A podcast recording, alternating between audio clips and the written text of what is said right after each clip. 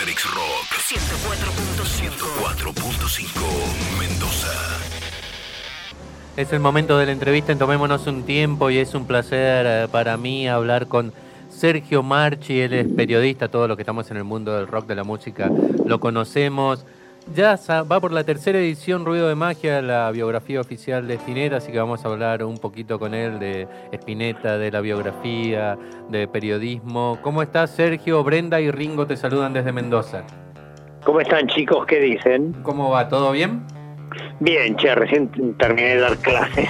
bien. Eh, ¿Clases en el, en la universidad? ¿En dónde das clases, Sergio? No, las, estoy dando a nivel particular, las doy por Skype y creo que tuve algún alumno de Mendoza, si mal no recuerdo. Ah, mira vos, bueno, eh, ahora ya estás, supongo, en el medio de, un curso, así que, pero más adelante vas a hacer otro, así que la gente que, esté atenta. No, es, que los cursos son individuales, la gente ah, puede tomar eh, conmigo cuando quiera, siempre y cuando tenga horario, claro está. Ah, son cursos individuales, o sea, es uno a uno me tienen a mí y tienen toda la atención. Me parece, pero buenísimo, es ¿eh? una oportunidad eh, interesante para, para periodistas, para estudiantes de periodismo, para periodistas que ya lo son, buenísimo. Y para gente que quiere estudiar rock, porque le interesa la historia de rock argentino, la historia de rock internacional. Eh, y hay gente, por ejemplo, terminé ahora un curso de siete clases con un alumno que me dijo, yo quiero estudiar como vos, pero que tengamos un tema libre, que te pueda preguntar lo, que se me ocurra. Le digo, bueno, prepárate preguntas. Y nunca se preparaba preguntas, pero las charlas salían interesantes. Bueno, a él le interesaba de todo también, entonces pasemos por diversos temas. Eh, mi, método es eh, que cada alumno elija lo que quiere estudiar conmigo. Perfecto, me encanta. Qué bueno que está. Por lo menos, mientras tanto, eh, mientras estemos en modo pandemia y con aislamiento. Después, bueno, se verá. Buenísimo. Bien, eh, ¿ya va por la tercera edición, eh, Ruido de Magia?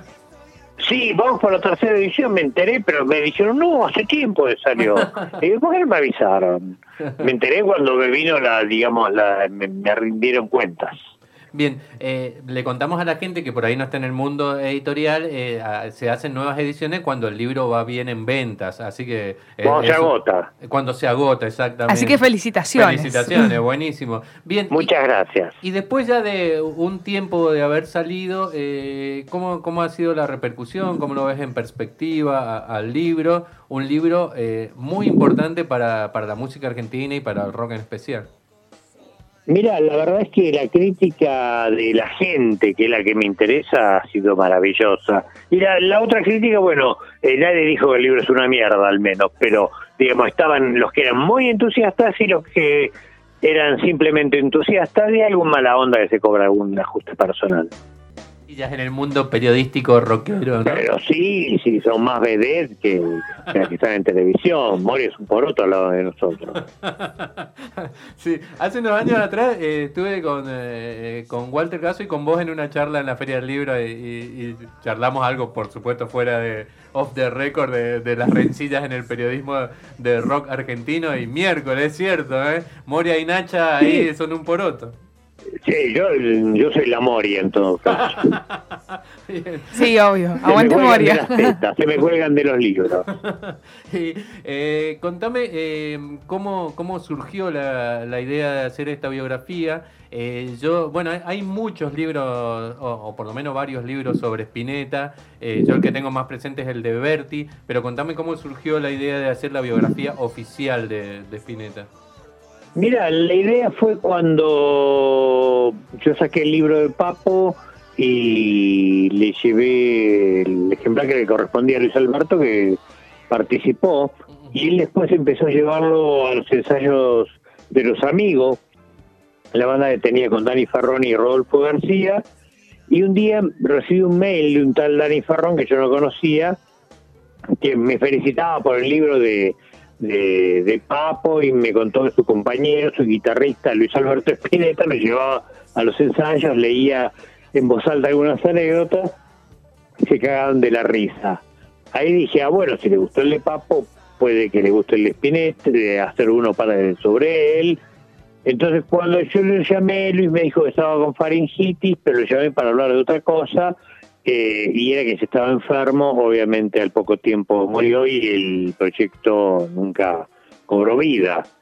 pero yo me quedé con las ganas y dejé pasar un tiempo hasta que sentí que, que nada, que ese deseo dentro mío crecía.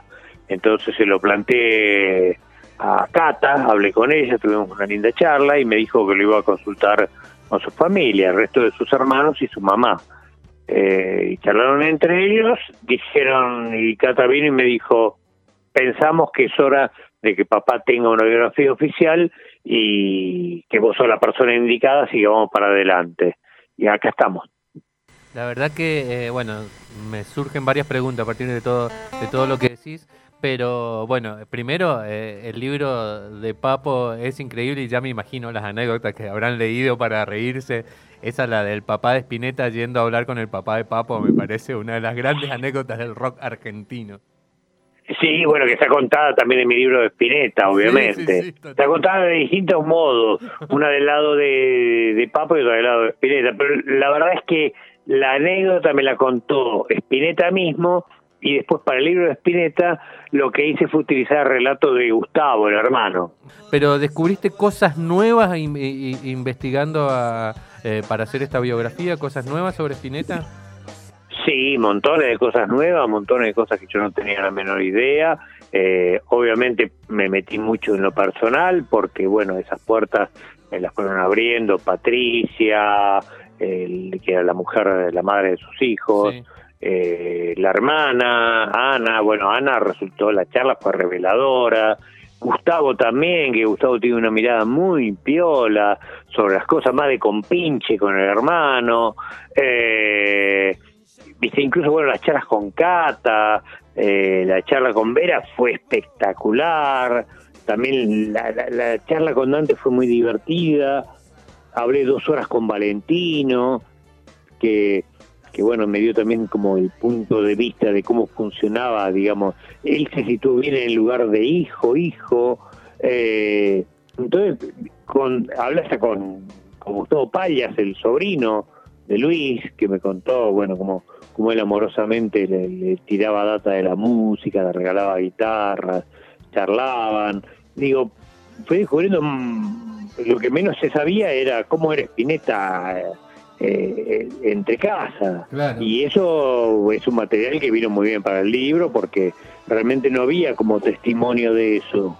Eh, pero también descubrí mucho en lo musical, enigmas de canciones y yo no sabía por qué finalmente pudieron ser resueltos. Otros que están ahí y otros quizás no sean enigmas y simplemente cosas de la imaginación de Luis. Eh, ¿Sabes qué te quería preguntar? Eh, bueno, como vos decías, te metiste en algunos temas personales. Y una cosa que a mí me llamó la atención y que está bueno que, aparezca en el libro porque por ahí la mirada de la corrección política ahora no, no, no, sé cómo, cómo la ve. El tema de Spinetta, de Spinetta muy celoso, ¿no? Muy celoso de, su pareja.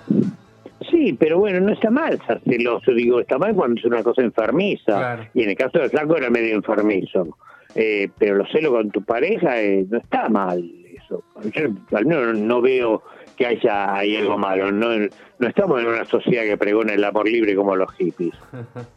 Totalmente, no, sí, eh, eh, coincido totalmente con vos, pero viste que, por ejemplo, a, los que no, no, leyeron tu biografía, eh, es un dato que les llama la atención, ¿no? es que a mí me llamó también la atención, yo no sabía que Luis era tan posesivo con sus parejas, pero Emilio del Guercio me dijo, Luis siempre fue muy posesivo en sus relaciones.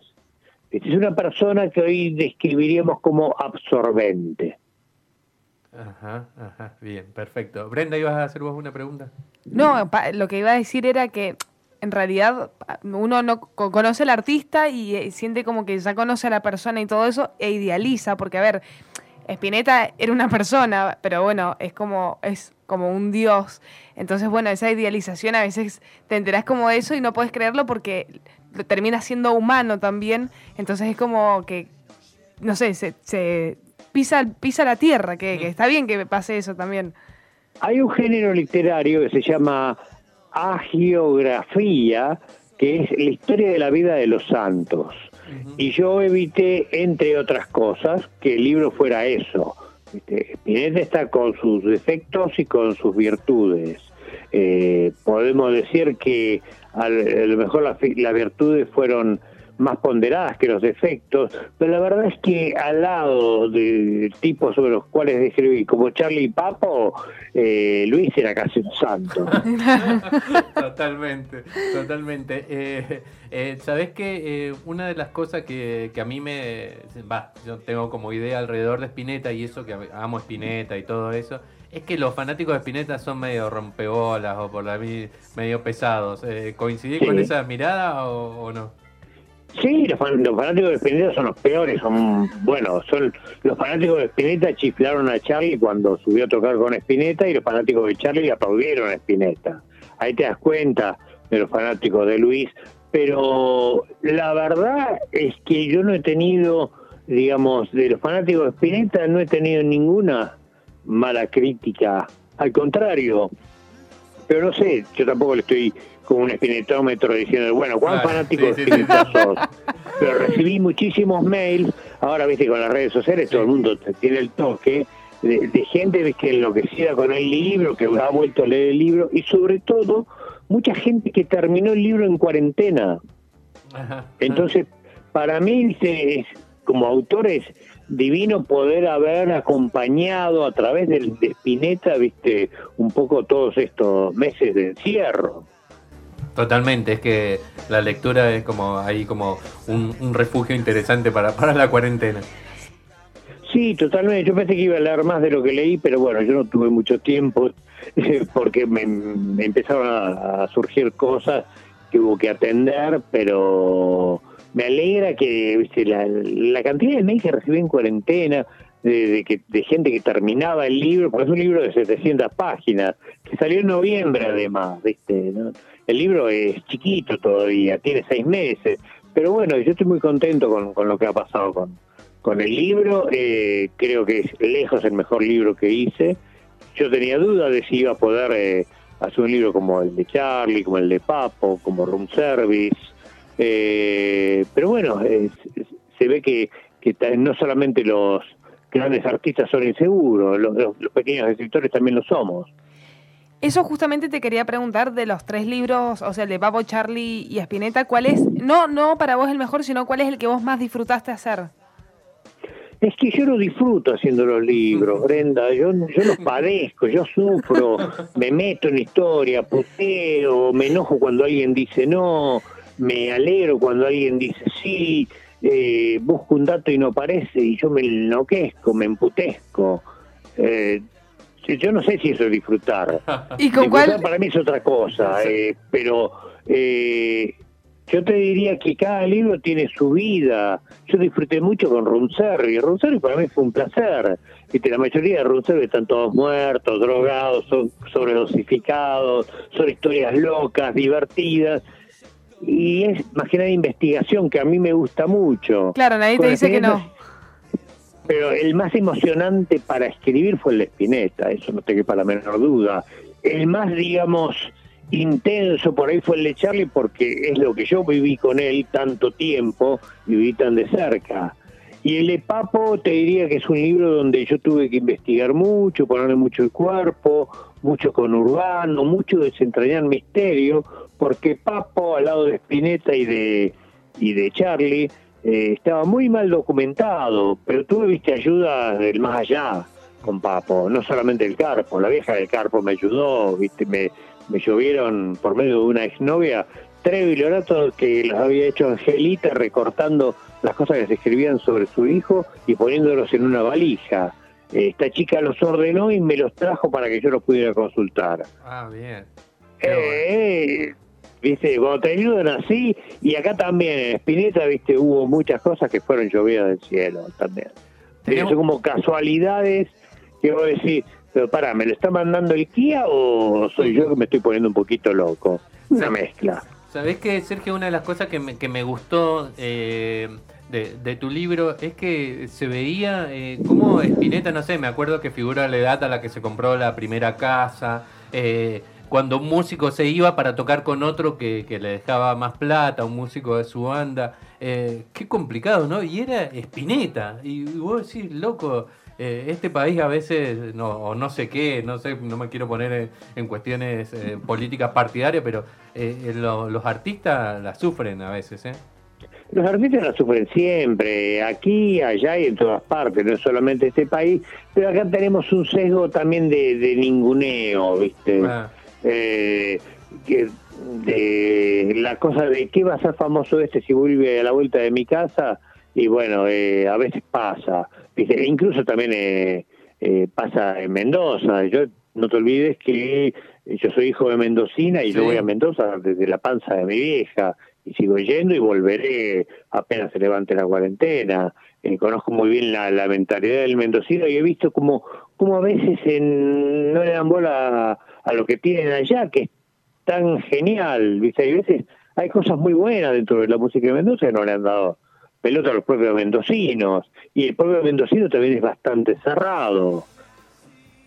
Totalmente, totalmente. Ahora estoy generando un conflicto, pero bueno. No, no, no, ojalá yo que soy hijo de evolucionemos. Mendocina Y espero que cuando se independicen de Argentina me den la visa porque soy hijo de mendocina auténtica. El, el barrio Cano te espera, Sergio. Sí, sí, totalmente. Eh, siempre voy al barrio Cano, aunque ya mi tía haya muerto hace mucho tiempo, eh, siempre paso por el barrio Cano o voy al club a ver la Rosita, que es mi amiga. De paso, si me está escuchando, Rosita, un beso grande. La última, Sergio, próxima biografía, ¿estás escribiendo sobre alguien o, o un libro, no específicamente una biografía? No, no tengo, no tengo muy bien claro con qué voy a seguir. Eh, me parece, ahora tendría que venir un libro corto, de distensión, pero la verdad no tengo ni idea. Bien. Y ahora sí, la última, última, ¿cuál es tu disco eh, favorito de Spinetta? Y cambia todos los días. Mi disco favorito siempre es El Jardín de los Presentes e Invisibles. Ajá. Mira, Que te digo, me parece que es el mejor de la historia del rock argentino. así, te Pero, la. Sí, pero el disco mío favorito de Spinetta, bueno, tenemos Artod, Peluzonos Milk, Ujú. Kamikaze, eh, bueno, el primero de Almendra, eh, ¿Sabés que A mí me gusta mucho Mondo di, 2. Mondo di Cromo, me parece medio subestimado. El mismo Spinetta lo subestimaba a veces, pero me parece un gran disco. Tal vez tiene que ver con que fue el primer disco que yo escuché de Spinetta, pero me parece un discazo. de- Mira, yo tengo un cariño especial por Mondo di Cromo porque es el disco eh, para el cual le hice la primera nota, Luis. Ah, mira. Entonces, eh, para mí tiene una cosa muy especial. Y es verdad, hay temas que yo, como Días de Silencio, que están muy ocultos en la discografía spinettiana. Pero para eso hice listas en Spotify, donde no solamente están los temas del disco, Ujú. eh, perdón, los, los, los temas en orden, como aparecen en los capítulos del disco, que fue un laburazo eso, sino que además eh, tengo listas de Spinetta para principiantes, de Spinetta para avanzados, con los temas difíciles y con los temas fáciles. Me encantó. Para que todo el mundo se pueda meter en la vida, de en la música de Spinetta y también bueno, de muchos otros artistas. ¿Cómo es tu usuario de Spotify, Sergio? Marchi Sergio, Marchi es muy Sergio. simple. Perfecto. Entonces buscan a Lupita, Marchi Sergio y ahí tienen todas la- las playlists. Sí, Exactamente, si no me buscan en Instagram, que la estoy publicitando siempre, soy fácil de encontrar. Sí, siempre vemos fotos, anécdotas y todo eso. Y la Soy última, fácil de encontrar, pero no siempre respondo. la, la última que, bueno, podría ser una cierta pregunta es, eh, ¿con qué tema querés que nos despidamos? Em, ¿Qué tenés a mano? ¿Tenés la montaña? Dale, la montaña, me encantó. no- Aguante Peluzón. Sí, sí, es Mendoza, Mendoza para mí es la montaña. Y Ah. pienso volver muy pronto, así que ojalá podamos estar en vivo. Dale, dale, te esperamos por supuesto en el estudio. Abrazo grande, Sergio, ¿eh? Un abrazo grande, gracias por el llamado. Chau, chau. Estábamos Chau. en comunicación telefónica con Sergio Marchi,